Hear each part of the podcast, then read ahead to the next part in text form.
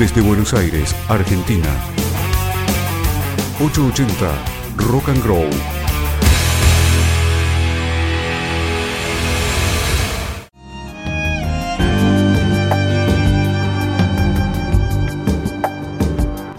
Casi mañana.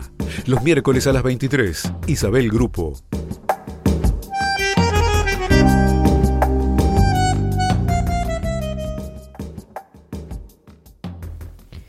Buenas noches, esto es Casi Mañana.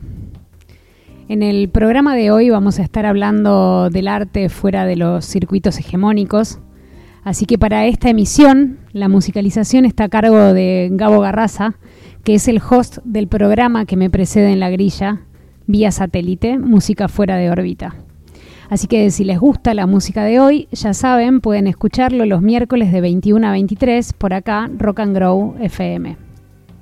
Más allá que Gabo la tiene clara con música emergente que no surge rigurosamente desde el mainstream, estuve pensando un poco en qué significa para mí el arte fuera de los circuitos preestablecidos. Algo que me aparece con insistencia en la creación fuera de la norma, fuera del sistema y fuera del circuito preestablecido es la interacción con distintas personas que nutran, que participen en los proyectos que uno genera y también a mí me urge participar de las convocatorias de otros artistas. Casi mañana tiene prácticamente como formato el tema de lo colaborativo en su estructura, y desde esta radio canábica, que propone una construcción contracultural, estamos haciendo radio fuera del mainstream, y me pareció oportuno replicar este tema del hacer colectivo, dejándole a Gabo la parte musical del día de hoy. Bienvenidos. Tanto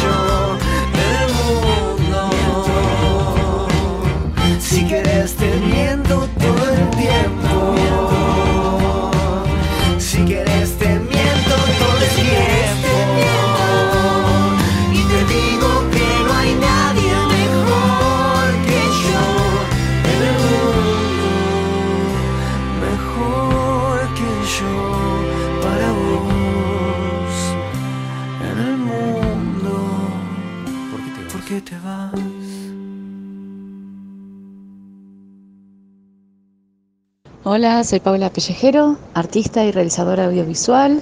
En 2018 estrené un largometraje documental que piensa a Alberto Greco desde una mirada personal y el año pasado, en 2020, publiqué junto a Eduardo Pellejero y Ediciones Julián Misraji un libro que reúne y transcribe eh, los escritos de Alberto Greco. Alberto Greco fue un artista que tanto en su época como hasta en la actualidad nos señala la vida para que nos embarquemos en la aventura de buscar nuestro propio camino. De pensar en la vida eh, y el arte como, como, una misma cosa. Y si hay algo que marcó la, la vida de Greco eh, fue ir siempre en contra de los valores establecidos. En sus obras, sus cartas y manuscritos, siempre vamos a ver reflexionar sobre el volver la mirada, es decir, torcerla, salir del foco señalado por lo que se debe ver y lo que se debe ser, como un trabajador que pasa caminando por la calle o un burro en un pequeño pueblo. Y es así que Greco nos enseña a ver, a ver lo que nos rodea, lo que está ahí, en la calle, en un tren, en una plaza. Y fue el vivodito, esto del arte de señalar la vida con el dedo, fue una obra y un pensamiento que mostró esta búsqueda. Si bien Greco elabora el manifiesto del arte vivodito en Génova en 1962, este manifiesto a lo largo de los años lo siguió elaborando y hay una versión de su manifiesto, eh, fechada el 14 de enero de 1963, que dice, el arte vivodito es la aventura de lo real, el documento urgente, el contacto directo y total con las cosas, los lugares, las gentes, creando situaciones, lo imprevisto. El mostrar y encontrar el objeto en su propio lugar. Totalmente de acuerdo con el cine, el reportaje y la literatura como documento vivo. La realidad sin retoque ni transformación artística. Hoy en día importa más un ser cualquiera contando su propia vida en la calle o en un tranvía. Debemos, no sé si ya lo dije antes, no importa, salir a la calle. Las huellas que trazan mis zapatos para ir de mi casa a la galería son más importantes que los cuadros que allí se exponen. Una obra tiene sentido mientras se la hace, como aventura total, sin saber lo que va a suceder. Una vez concluida ya no importa, se ha convertido en un cadáver. El arte vivo es contemplación y comunicación directa. Debemos meternos en contacto directo con los elementos vivos de nuestra realidad. Movimiento, tiempo, gente, conversaciones, olores, rumores, lugares y situaciones. Arte vivo, movimiento dito. Creo que Alberto Greco lo que me deja la posibilidad de una nueva vida artística y estética, y por otro lado, eh, la posibilidad de crear nuevos valores, ¿no? de ir en contra de los valores establecidos. Y bueno, como decía en un principio, esto hace ¿no? a la búsqueda de, de un camino propio. Esto es de que nadie nos puede decir cómo ser, cómo vivir, cómo mirar. Seguir nuestro propio instinto, siempre mirando a nuestro alrededor. Al pensar en el hacer artístico por fuera de los cánones y del sistema, me es inevitable recordar algunos movimientos que si bien trascendieron y ahora son parte de lo establecido y de lo enseñado académicamente, tuvo su origen en la investigación y desarrollo por fuera del ámbito de galerías y museos. Automáticamente pienso en Fluxus, movimiento neodadaísta con su auge sobre todo en los 60 y 70, Fluxus se declaró contra el objeto artístico tradicional como mercancía y se proclamó a sí mismo como un movimiento artístico sociológico. Entre ellos tenemos referentes como Joseph Beuys, que había sido piloto en la Segunda Guerra Mundial y su avión se estrelló y estuvo al borde de morir congelado y nómades tártaros le salvaron la vida envolviéndolo en fieltro y grasa animal ambos elementos que serán recurrentes luego en sus objetos, instalaciones, happenings y performance. Desde Argentina, como contaba Paula Pellejero, nuestro gran exponente eh, que investigó y cuestionó el arte hasta incluso en su propia muerte, fue Alberto Greco. Muchas veces yo hablo de la fotografía como el recorte de la mirada. Greco hablaba de la mirada como señalamiento de la vida y la vida como obra de arte. Pueden ver en YouTube la película de Paula, Alberto Greco, obra fuera de catálogo. Yo tuve el gusto de poder estar en el estreno en el Cine Gomón Y al verla, no solo van a saber más de la vida y obra de Greco a través del relato de Paula, sino que en la investigación de, la, de Paula, al ir tras sus pasos, justamente, está esta idea de la importancia de las huellas de vida que superponen las huellas pasadas de Greco con las huellas presentes de Paula Pellejero y se entreteje la obra de uno con la investigación y la obra de otro.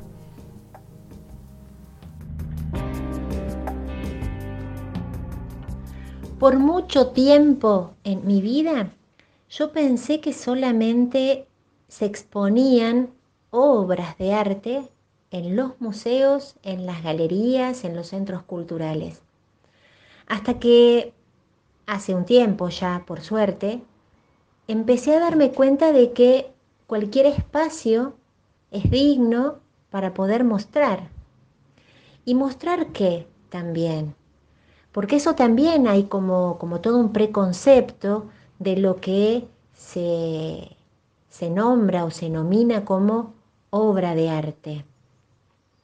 La realidad es que, bueno, desde Duchamp aparecieron no como otros posicionamientos, pero creo que aún hoy sigue existiendo una forma de pensar el arte y de pensar las exposiciones de esos elementos u obras, o lo que fuere, de un modo como muy lineal, a pesar de que eh, se viene trabajando de hace mucho tiempo, seguimos esperando que sean obras de arte y que estén en museos o en galerías.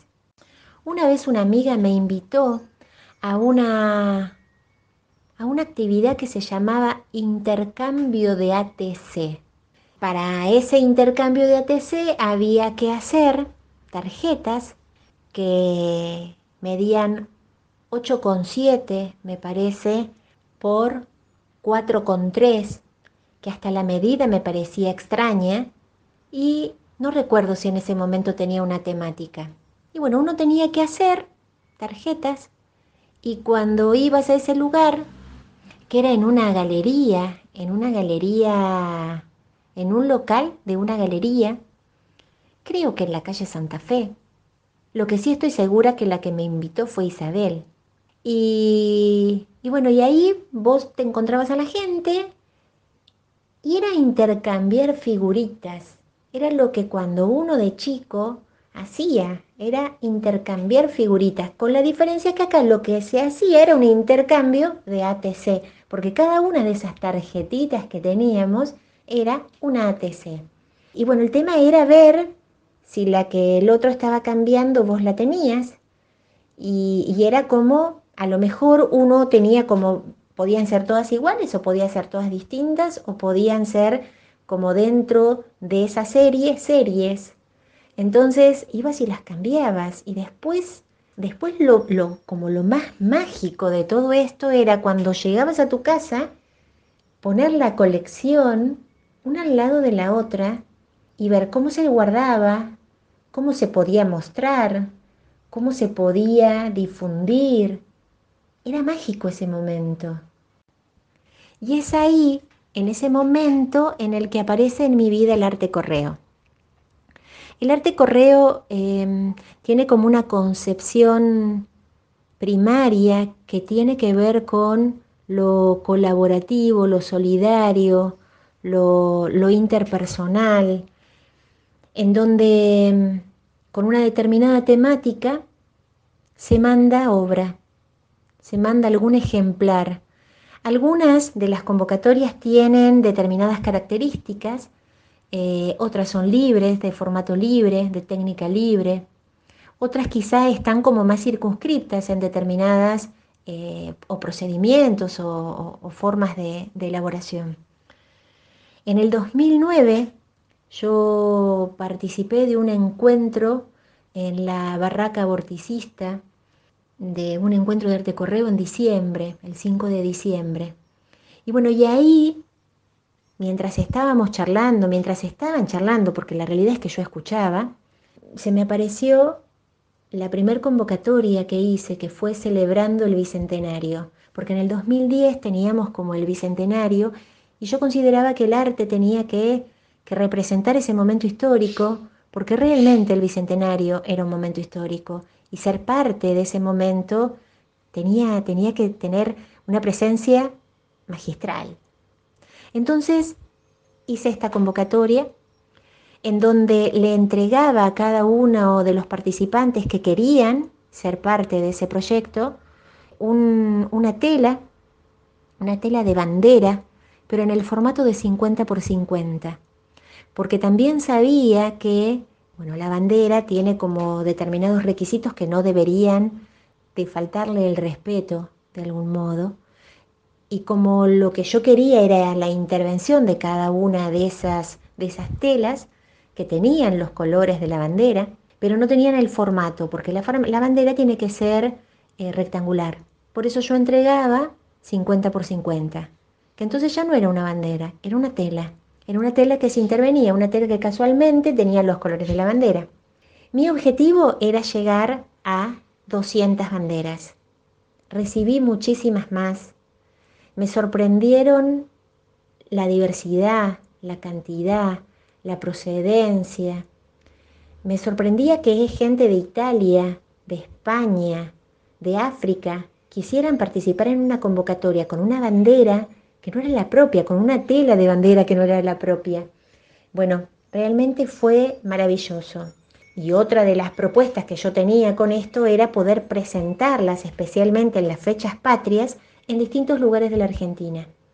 Entonces las puse acá en Buenos Aires, las puse en Mar del Plata, en Santa Fe, en Comodoro Rivadavia, en Gualeguaychú, y así las hice circular después en otros momentos, no solo en las fechas patrias, en otros momentos por muchísimos más lugares. Fue una, una convocatoria que hasta me superó a mí en un momento, porque cómo, cómo les entregaba el material, cómo recibía el material, y casi todo era por correo o viajando. Y después, cómo montaba las exposiciones en los distintos lugares en donde, en donde era invitada para hacerlo. Estuvo en Mar de las Pampas, estuvo en Chajarí, estuvo en Villa Gesell, estuvo en La Pampa, en Santa Rosa, porque también mucha de la gente que, que formaba parte de la convocatoria, después en su lugar de origen gestionaba para que se puedan exponer. Afortunadamente yo no tenía dificultades para poder pagarme los pasajes y irme con mis dos valijas llenas de, banderas, porque eran dos, dos bolsos con rueditas en donde entraban las 248 banderas, que después tuve más, pero, pero como que la colección que hace celebrando el Bicentenario son 248. Así que fue una experiencia maravillosa. Hubo muchas, convocatorias de arte correo que salieron por, por distintos lugares. Hubo una que circuló mucho también, que fue La ventanita del amor se me cerró. Después hubo otra que, que tuvo que ver con el tango queer, que, que, también esa tuvo como muchísima, muchísima participación de gente extranjera. Y así se iba sumando en un, en un sinfín, en un sinfín de, de presentaciones y, de colecciones. Y las presentaciones realmente eran era cualquier lugar que, la, que la quiera recibir. Y la de Tango Queer en, en cuanta milonga aparecía, yo iba, presentaba el proyecto y bueno, y estaban en la entrada, estaban en la entrada de los lugares y la gente se tomaba el trabajo de mirarlas, de, de tratar de entender qué era eso que estaba ahí que no eran tarjetas para llevarse, porque no se las podían llevar, y cómo, en lo diverso estaba, estaba también eh, lo propio, lo, lo que ellos venían a hacer en esos lugares.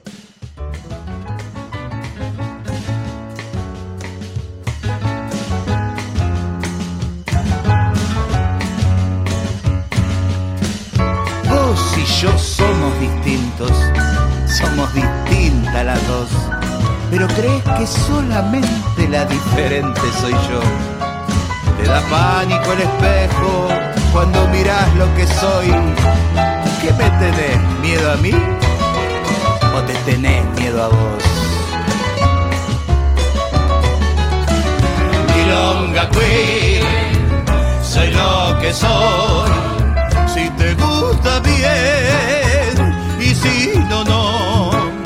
Si te gusta bien y si no, no.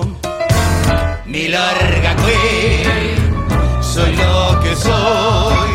Si te gusta bien y si no, no. Si te gusta bien y si no, no.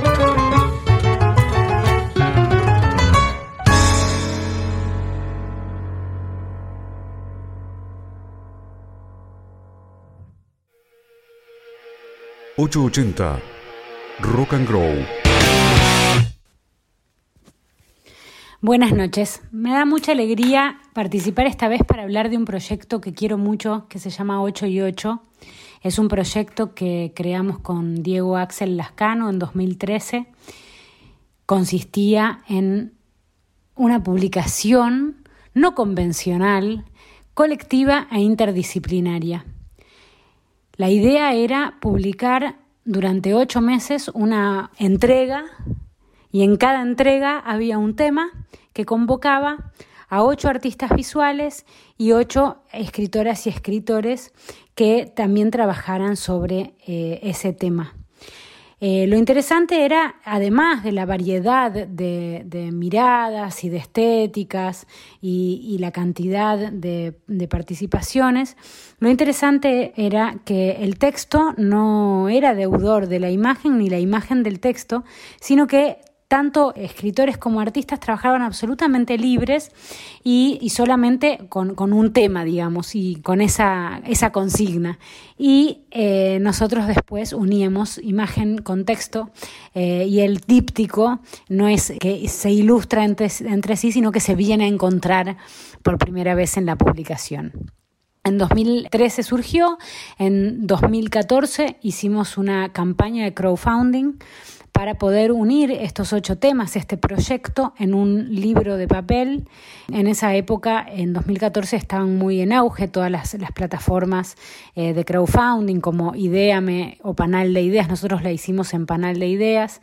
Conseguimos el dinero para, para lograr la publicación. Hicimos una tirada de mil ejemplares en papel ilustración a cuatro colores y eh, además nos, nos quedó un, un, resto para poder hacer un, un brindis y, y, un, y, un, encuentro entre, entre toda la gente que formó parte de esto. Lo presentamos en el Museo del Libro de la Lengua y después tuvimos la suerte de que nos invitaran a hablar de este proyecto, a mostrar las imágenes, a contar cómo había surgido en la Feria del Libro de Buenos Aires, en la Feria del Libro de Mar del Plata, en la Feria Internacional del Libro de La Habana, en Cuba. Eh, y en un congreso eh, de publicaciones no convencionales que se organizó conjuntamente entre UNSAM y Filo eh, de la UBA. Es un proyecto que todavía está eh, en su formato digital porque la idea era que, circulara. Entonces, bueno, sí se puede comprar eh, el libro, pero cualquiera que quiera en este momento puede entrar a 8 y 8, todo escrito en letras, 8 y 8.com y se va a encontrar con todos los, los temas, con, con sus publicaciones, este, con sus dípticos, digamos. Es un proyecto que nos dio muchísima alegría desde el, desde el principio y que fue muy poderoso por la fuerza que tiene lo colectivo. Juntar fuerzas eh, y más, juntar fuerzas desde distintas disciplinas, eh, logró que esto tomara una dimensión que no, hubiésemos ni, soñado al principio, no, la, no, sabíamos que, que, era posible. Y bueno, y se fueron, se le fueron abriendo muchísimas puertas a este proyecto por esto, ¿no? Por, por la fuerza de, del trabajo colectivo. Eh, todos los participantes eran personas comprometidas con su quehacer estético, con su quehacer literario, con lo artístico, pero tal vez no, no tenían en ese momento un renombre o un reconocimiento, sino que estaban formando parte de circuitos alternativos, no convencionales, colectivos también. Mucha gente la conocimos por leerla en antologías o por ver sus obras en muestras colectivas. Y bueno, y ahí fue que los, los conocimos, conocimos su trabajo más que a las personas, ¿no? Y los convocamos después y conocimos también a las personas.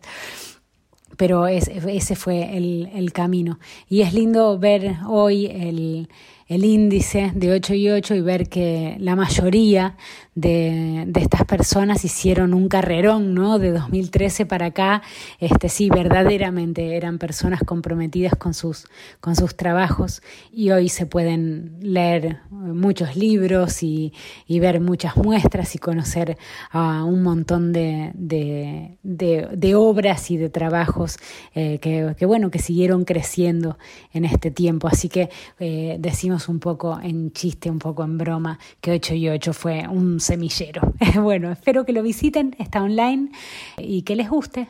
un abrazo muy grande.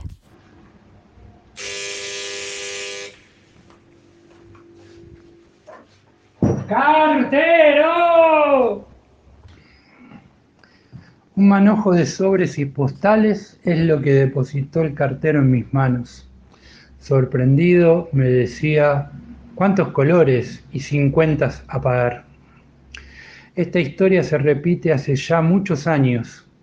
Ni siquiera recuerdo cuántos, pero sí sé que viene del siglo pasado, cuando buceando en hechos artísticos empezaron a aparecer nombres de personas que en palabras de Graciela Gutiérrez Marx son los hacedores invisibles de la red postal. En Argentina, esta red postal la iniciaron unos artistas platenses, entre ellos Graciela Gutiérrez Marx, el entrañable Juan Carlos Romero y un extraordinario ser llamado Edgardo Antonio Vigo, quien denominó a este tipo de vinculación artística como comunicación a distancia, concepto que en su momento tomé para la realización de varios de mis sellos y estampillas. De hecho, mi blog lleva ese nombre, blog hoy un poco abandonado por la pandemia, la interrupción de los envíos y, por qué no decirlo, el elevado costo de un envío a países lejanos. La comunicación a distancia nace y se hace fuerte a mediados del siglo pasado, época en que Europa se reconstruía del desastre de las guerras, América Latina se sumía en la violencia institucional, fruto de las dictaduras que nos azotaron, y el hermanito del norte desplegaba su poder económico y militar en nombre de la paz mundial. En estas épocas, donde nace lo que hoy conocemos como discurso hegemónico, se hizo necesario otro discurso, el discurso de los silenciados, y un magnífico canal fue el mail art, arte correo, comunicación a distancia, que permitió justamente comunicar esa otra realidad, la que se vivía en lo profundo de los pueblos, pues existían ciertos cultores de lo oculto que han podido fundar un circuito subterráneo por donde eludir a el inquisidor violento de la única verdad. Esta red subterránea e invisible fue y debe ser justamente eso, subterránea e invisible, lo que transforma al participante en uno más de un gran grupo comunicándose a la distancia. De aquí que las características que en sus comienzos estaban implícitas, hoy hay que remarcarlas una y otra vez, como por ejemplo, no jurados, no selección, no premios, sí al intercambio, sí a la respuesta. Para los amantes de encasillarlo todo, me permito dejarle algunas pistas para su imposible tarea. Arte experimental, procesual, sociopolítico, conceptual, popular, participativo, colectivo, convivencial, comportamental, comunicacional, de intercambio libre y gratuito. Hasta la próxima postal. Me ahoga tu color, me dijiste. No me podrá contener. Jamás salva tu color, me dijiste. Antes de partir de mi cuerpo insular. Llega el trueno ahí, viene el dolor, la abeja liba de mí. Soy su flor, voy ardido en el fuego de tu aguijón, clavado en mi cuerpo insular. Aullo de noche al fuego como el coyote al trueno, y se encarna tu ausencia en mi umbral. Escribo entre desechos, compongo un alfabeto con la caligrafía de mi soledad. No, soy continente, floto en la corriente, a la deriva voy en el mar. Me entrego como siento a la tormenta, al viento. Me dejo tragar en salir y en la sal. Me extingo, es mi derecho. Quiero salir, desecho a quedarme a latir insular.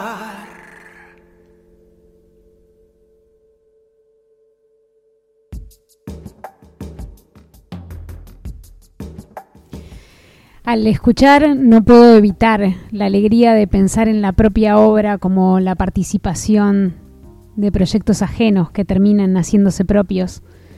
Lo que decía Silvina de la fuerza de lo colectivo, cuando uno participa en la convocatoria editorial o proyectos de alguien más, con el mínimo aporte que uno haga, está moviendo los engranajes de una máquina más grande, la máquina colectiva de la cultura, el arte y la historia. Así que me siento honrada de participar o haber participado de los proyectos y convocatoria de la mayoría de las voces que escuchamos y escucharemos hoy. Y participar, involucrarse, Puede ser desde muchas maneras, desde el hacer artístico, desde la difusión o registro de la obra, y también desde comprar piezas que ayuden a que el arte pueda sustentarse, prints, merchandising de proyectos, publicaciones, dibujos, bocetos, fotos, registros de obras. Como coleccionista de arte, elijo sobre todo ese tipo de obras a la hora de comprar obras que permitan que esos artistas puedan seguir desarrollando sus investigaciones que van más allá de la obra bidimensional que uno adquiere para colgar en la pared. Casi todas las obras que tengo son solo una parte, una pieza que posibilita que estos artistas sigan creando. Así que no solamente participé de algún proyecto de todos los que hoy hablan de una u otra manera, sino que también tengo obra de todos y al verlos en las paredes o en mi colección de ATCs, me recuerdan por qué amo lo que hago y por qué quiero seguir haciendo y generando. El último proyecto artístico que hice tuvo un cierre con la ley de interrupción voluntaria del embarazo y también fue una obra fuera de catálogo y que requirió de la participación de mucha gente para poder generarse. Son obras que solo existen al existir otros que se involucren. Ya hablamos en emisiones anteriores de este proyecto que contó con, con mi convocatoria a tatuar corazones verdes gratis y casi 300 personas decidieron tatuarse el corazón. Mucha gente vino a tatuar conmigo y a ayudar para que pudiese llevarse a cabo esta acción y también vinieron a registrar eh, la acción, periodistas, fotógrafos, y lo difundieron en distintos medios. Fue una obra que se desarrolló sin tener a priori la pretensión de convertirse en arte, sin pensar más allá de la militancia. Pero somos seres políticos y todo arte es político, así que esta convocatoria, Tatuarse un Corazón Verde, se me unió eh, con mi amor por lo colaborativo, por el arte y la militancia de las causas que a mi criterio son necesarias de darles visibilidad. En cada proyecto propio que generé, en cada proyecto ajeno en el que participé y en todas mis prácticas de arte y de vida, lo participativo va tejiendo redes que siento cada vez más fuertes y ricas y desde ahí y hacia ahí mi compromiso y mi deseo de hacer.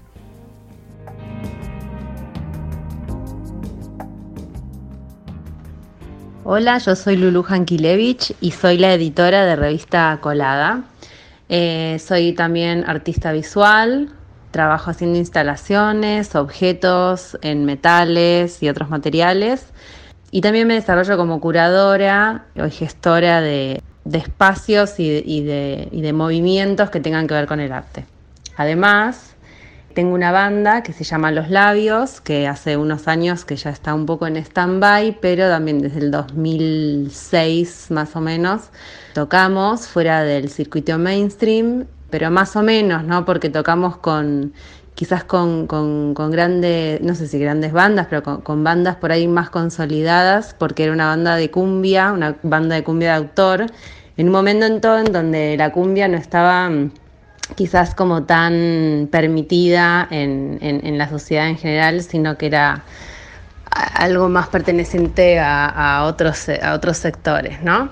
Provenientes por ahí de la cumbia villera y esos espacios de la cumbia santafesina, de la provincia, bueno, muchos de los músicos que integraban los labios eran de otras provincias, de Tucumán, de, bueno, de Pehuajó, y del conurbano. Entonces eso hizo que nos movamos por ahí como en un circuito que no tenía que ver por ahí con el indie o, con lo que o con la movida más porteña, llamémosle. Gracias a la fiesta La Mágica se empezó a como a unir estos sectores, pudiendo ingresar uno en el otro, ¿no? Eh, la cumbia en el indie y el indie en la cumbia.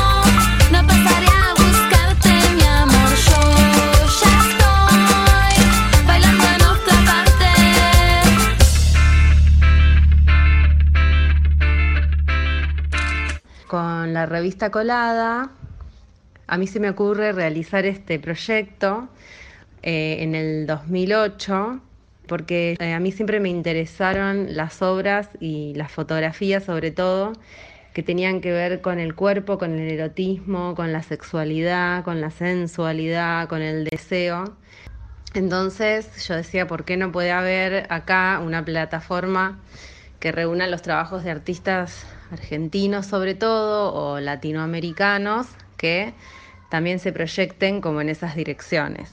Bueno, mi, trabajo también como artista iba por ese lado, siempre fue por ese lado. Revista Colada, entonces se transforma, es, va, la pienso como una editorial que desarrolla una plataforma virtual, no solo por los costos, sino, o sea, era la inmediatez de sacar adelante mi proyecto, un poco pensando en esto, ¿no? Que, que por ahí lo virtual pensamos que, que no tiene un costo muy alto de producción, aunque sí lo tiene porque lleva muchísimo tiempo de trabajo, además de webmaster, diseñadores y etcétera, aparte del trabajo de los propios artistas. Pero bueno, era una manera como más rápida de, de, llegar como a, este proyecto que yo tenía en mente y que, y que lo quería sacar sí o sí. Entonces, después ese concepto de que sea virtual se sostiene y me apropio de la idea porque la virtualidad sostenía algo de la intimidad sostiene algo de la intimidad, porque hoy en día sigue siendo virtual, sostiene esto de la intimidad, ¿no? De, de, poder mirarlo donde quiera que, que, estés, ya ahora más en un dispositivo o en tu computadora, en tu casa, tratando de mantener cierta atmósfera que también plantea la revista, porque aparte de, disciplinas del arte visual y, y de la literatura, tiene también música y video, entonces como una atmósfera que pueda contener todos los sentidos, ¿no? Entonces por eso la importancia de, la virtualidad en la revista. Y además porque el diseño que cree es, un HTML, que hoy en día sostengo ese diseño, en el cual uno entra a la página y eh, directamente empieza a mirar el número eh, moviendo el cursor hacia la derecha.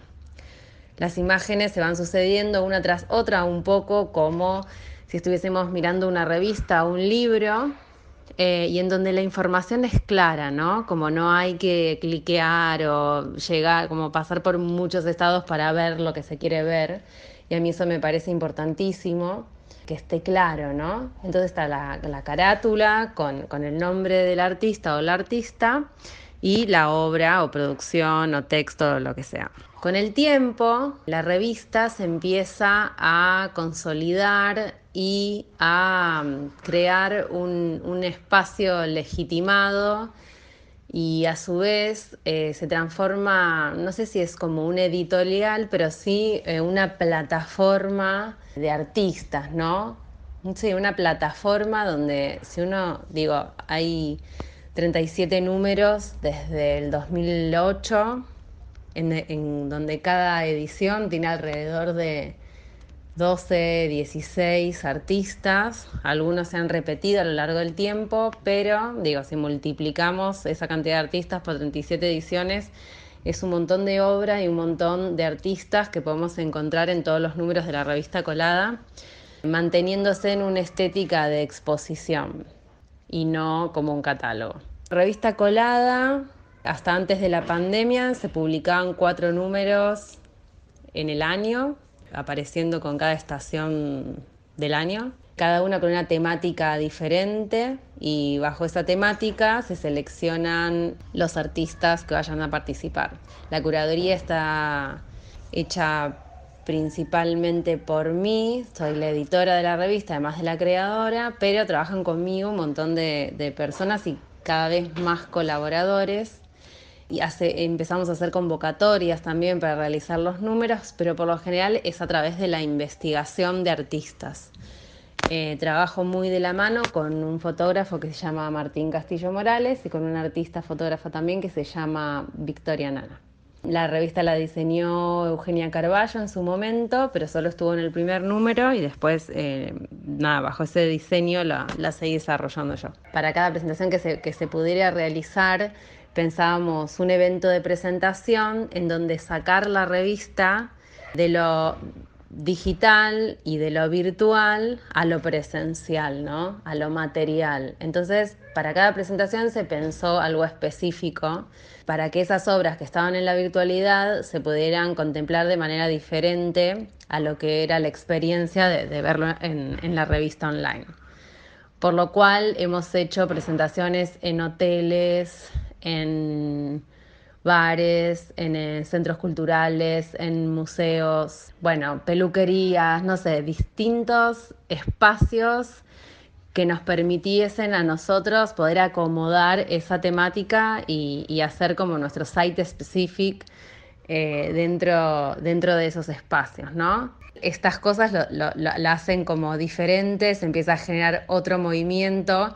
Hay un movimiento que se genera en la virtualidad, que es el contacto masivo a personas que uno no tiene la más mínima idea, sobre todo también artistas que yo he convocado todo por mail o, por WhatsApp o por Instagram sin saber quizás cómo era su cara y, por ahí entonces en alguna presentación o algo así era como, ah, ok, te veo tu cara, tenés un cuerpo, ¿no? Como que, pasan cosas en la virtualidad y en la investigación respecto de la virtualidad y pasan cosas diferentes cuando eh, hacemos cosas presenciales, ¿no?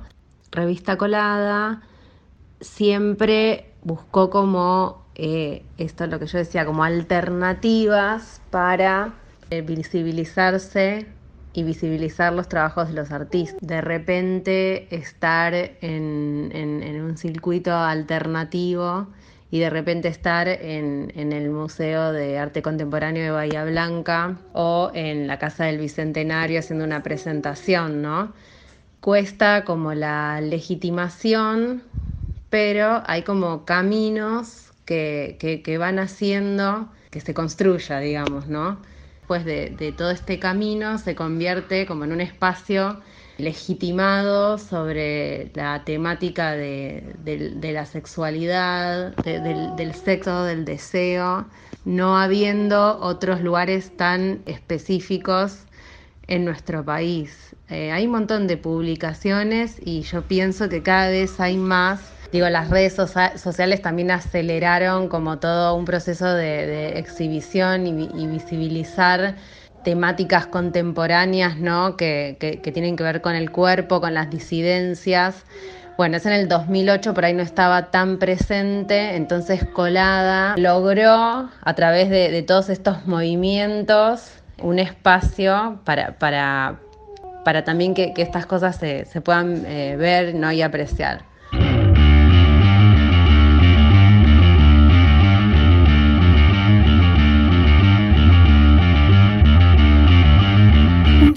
A hacer otra distinta. Voy a hacer cosas que no hice jamás. No va a importarme lo que otros me digan, ni va a importarme si resultará. Voy a viajar, voy a bailar,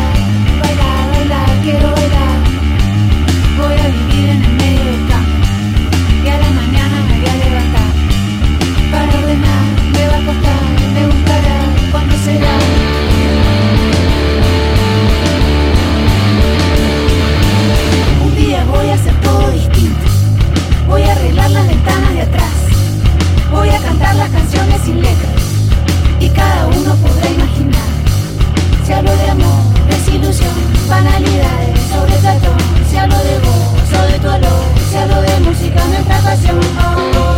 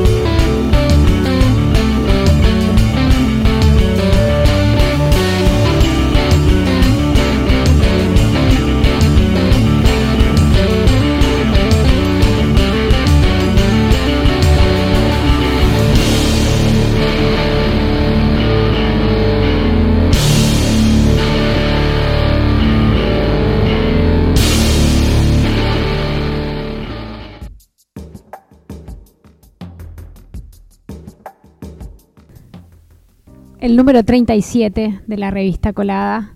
Yo tuve el honor de participar con fotos en el número 29, que se hizo en versión fanzine para la presentación, y la temática de esa edición había sido doméstica, en la que pude exponer lo que venía desarrollando en ese momento de lo público y lo privado, el boyerismo y el exhibicionismo. Pueden disfrutar la revista en revistacolada.com.ar. Entren a verla, a mirar, erotizarse y gozar con la propuesta de muchos artistas que abordan el arte y el erotismo desde aristas muy diversas. La revista tiene en venta objetos, remeras y demás merchandising para seguir permitiendo y promoviendo su autogestión, así que también pueden participar activamente de ese modo.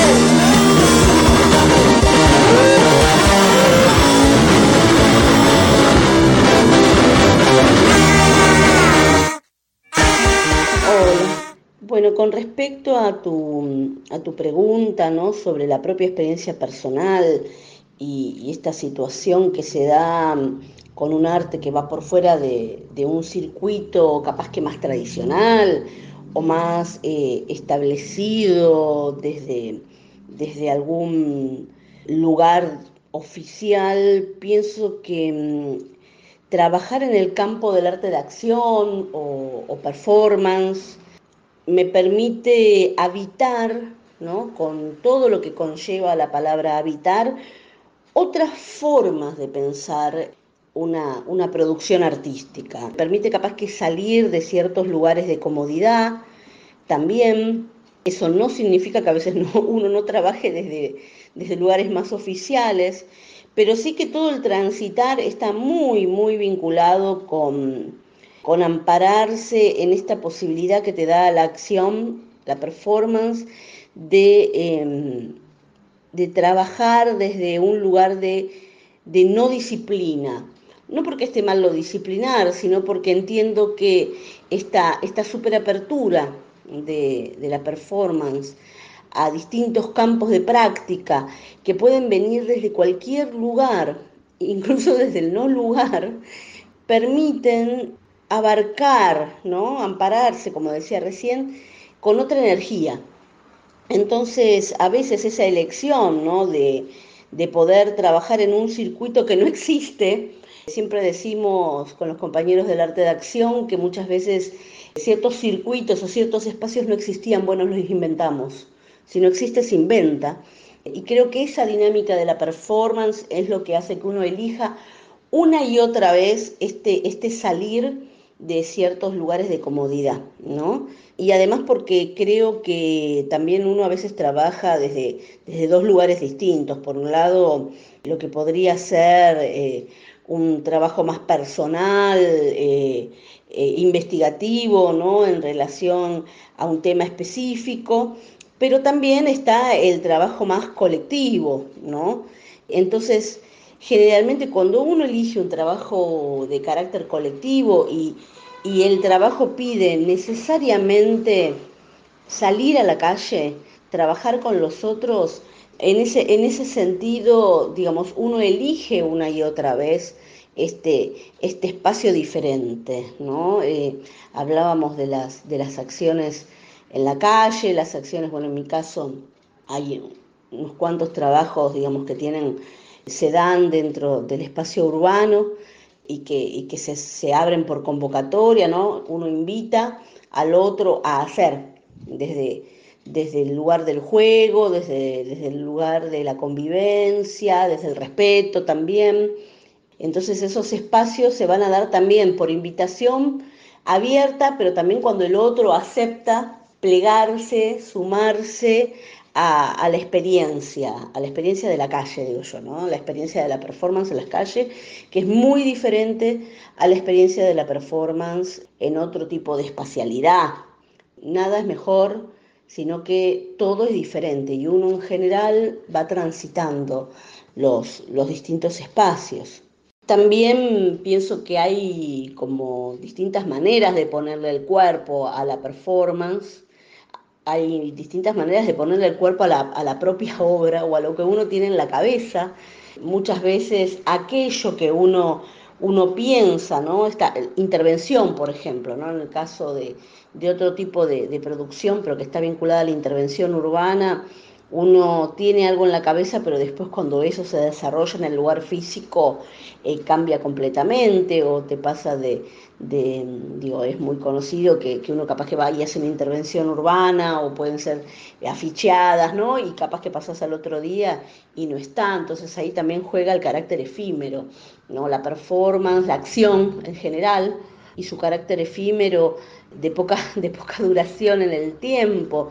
Digo, ahí también juega un papel fundamental aquello que podemos denominar registro, ¿no? ¿Qué, ¿Qué registro tenemos de eso? Ya sea el registro corporal, el registro sonoro, como en este caso, el registro escrito y también el registro de foto, foto y video, digo, las performances llegan al otro que capaz que no estuvo presente desde muchas veces desde las redes, desde el, registro, fotográfico o audiovisual, ¿no? Y eso también le cambia el carácter a la cosa, digo, aquella, aquello que vemos eh, a o vivo, ¿es la performance? O en realidad también la performance eh, es aquello que ven los que no estuvieron presentes de, de cuerpito y presencian o, o le dan clic a ese video. Entonces, digo, con respecto a mi propia experiencia personal, que eh, digamos, ya lleva unos cuantos años y si calculo que las primeras intervenciones, acciones que hice son post-2000, creo que uno, elige estas dinámicas también por un factor que es el que hace que, que la, que la, vida se una a la producción, ¿no? Eh, arte-vida, no como un concepto vacío, sino con un concepto de tránsito y de habitar aquellos espacios en donde circulamos y no habitarlos en soledad, sino habitarlos en compañía de los otros, que también son parte fundamental de la, de la propuesta que uno, que uno hace, ¿no? esta, esta propuesta de, de trabajar, arte, arte como trabajo, de trabajar desde la práctica de lo sensible. En relación a, a la formación, ¿no? Al, a, la, a, la, cuestión más vinculada con, con, lo académico, ¿no? la pregunta siempre de qué viven los artistas, en mi caso particular, digamos, eh, yo me he dedicado eh, a la docencia, ¿no? a la docencia muy vinculada con mi práctica artística. Digo, he tenido la posibilidad de insertarme ahí sí en espacios donde eh, donde lo pedagógico, digamos, es lo que prima. Entonces, toda esta vivencia, arte-vida, que, que yo decía no tiene, eh, no es una propuesta banal, sino que es una propuesta que sale desde las propias inquietudes personales, que por suerte están compartidas con, con un montón de otras personas, eh, me han llevado a transitar muchos lugares académicos, eh, otros no académicos, entonces uno también aprende de esas, de esas experiencias, ¿no? de dar talleres eh, en lugares inhóspitos o, o en lugares donde eh, no estamos hablando de una, de una academia oficial, sino estamos hablando de otro tipo de, de, de instituciones o espacialidades en relación con lo pedagógico. Creo que hay algo que tiene que ver con salir de la comodidad, ¿no? Salir del margen, o sea, ser marginal, pero no como forma despectiva, sino como una forma de pararse para entender el mundo. Entonces, esa, esa marginalidad, ese margen, te permite también cuestionarte tu propia práctica y tu propia pedagogía continuamente. Eh, entonces, revisitas tus comodidades para, para poder investigar, ¿no? Entonces, uno ahí está como dividido en etapas, en, en partes. Eh, entonces, por un lado lo pedagógico, por otro lado lo investigativo, no como una cosa dura y cerrada, sino como una forma abierta de, de repensar continuamente eh, la producción artística. Y, bueno, y la academia, ¿no? Uno entra y sale de la academia, eh, de la intemperie a la academia y de la academia a la intemperie, ¿no? Porque no siempre no creamos que estar dentro de la academia significa ser aceptado por la academia. Entonces, creo que también estos son lugares que hemos elegido, como diría la, la Gutiérrez Marx, lugares de resistencia, ¿no? Los, lo, los artistas que trabajan eh, desde el margen o desde un circuito invisible. Y no sé si tampoco tenemos ganas que ese circuito se visibilice, porque también sería pasar un montón de producciones a, la, a cierta oficialidad que no sé si nos interesa, pero tener la posibilidad de elegir, ¿no? Si queremos o no queremos.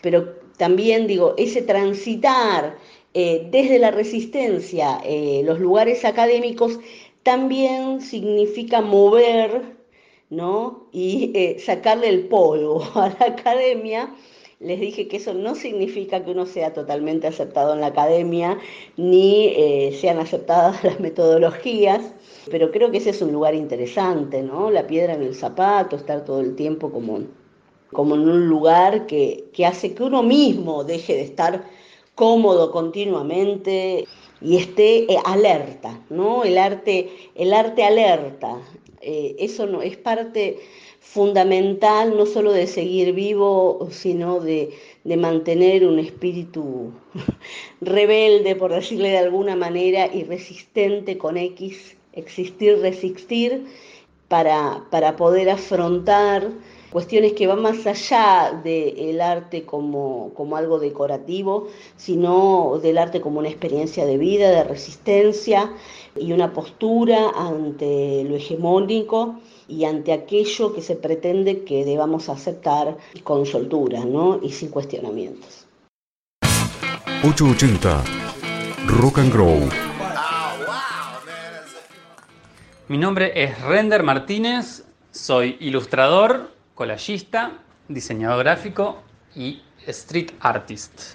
El paste up es una técnica artística en la cual se pegan papeles eh, con un pegamento. Yo pego, por ejemplo, con, con un pegamento para empapelados. Bueno, es una técnica que se pegan papeles a un soporte. Puede ser la pared, puede ser un, muro, un, una madera. Básicamente es pegar papeles sobre un soporte. Creo que, la calle es un, medio de, difusión, de promoción, que sirve muchísimo al arte para eso, para expresarse, para, para, que te conozcan, como así también lo utilizan, por supuesto, las, las marcas, las empresas, como, como, se dice, como publicidad de guerrilla y todo eso, ¿no? que también salen a utilizar la calle como un medio de, de comunicación y de, de, de publicidad.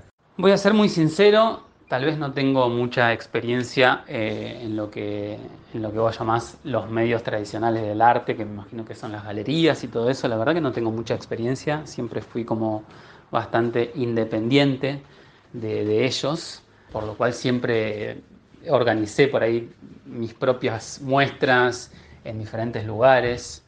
Y la verdad que sí, a mí me, gusta mucho ¿no? el tema de, de la calle, poder como autogestionarse, decidir dónde uno quiere mostrarse, en qué lugares. Y también por otro lado creo que es algo muy interesante el, el diálogo que se produce, ¿no? Cómo, cómo se va modificando la obra con el paso del tiempo, con el paso de otros artistas que también te intervienen, te pegan arriba o generas un diálogo. Me parece como eso es súper rico. Y por otro lado, creo que también por ahí está como que no está tanto, me parece, el esnovismo del arte, sino que justamente, ¿no? Es, es, es una galería a cielo abierto y abierto a absolutamente todo tipo de público, ¿no? Que todos pueden observar el arte mientras pasás, mientras vas a laburar, mientras vas a comprar al chino o lo que sea.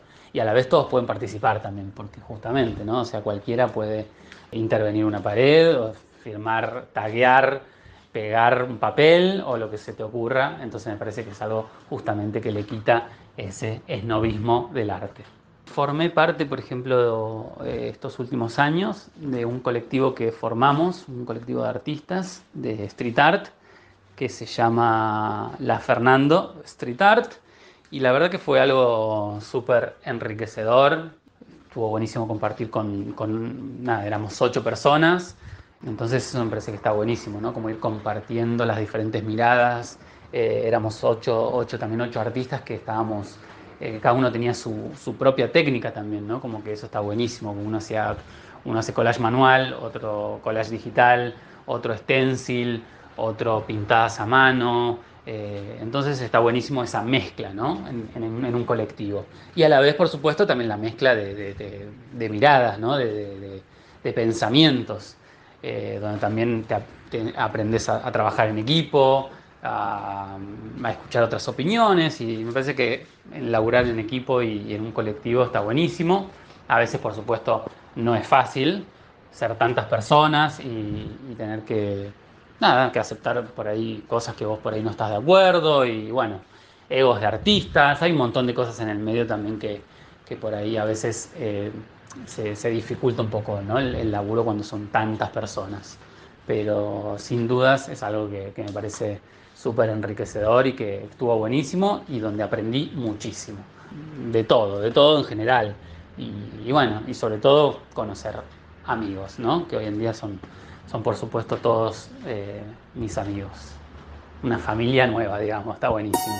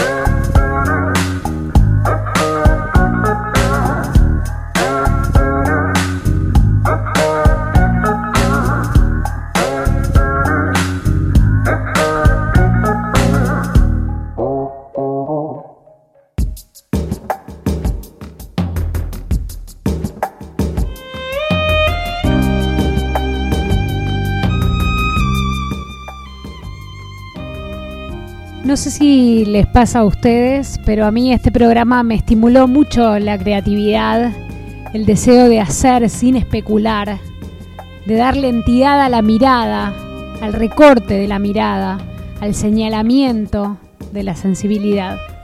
Les estoy muy agradecida a Paula Pellejero, Silvia Calvo, Silvina Grupo, Diego Lascano, Samuel Montalbetti, Lulú Jankilevich, Nelda Ramos, Render Martínez por su participación en esta emisión y no solo por eso, sino también por estar permanentemente generando y convocando a la participación, al intercambio y a la construcción colectiva del arte y la cultura. Por el mismo motivo, quiero agradecerle una vez más a Fernando Saicha por posibilitar este espacio y haberme convocado para hacer radio. En la emisión de hoy vuelvo a agradecerle a Gabo Garraza por participar musicalizando este programa. Les agradezco a ustedes por estar ahí y construir conmigo casi mañana. Que tengan muy buenas noches, que descansen cuando descansen, suenen lindo, que ya es mañana.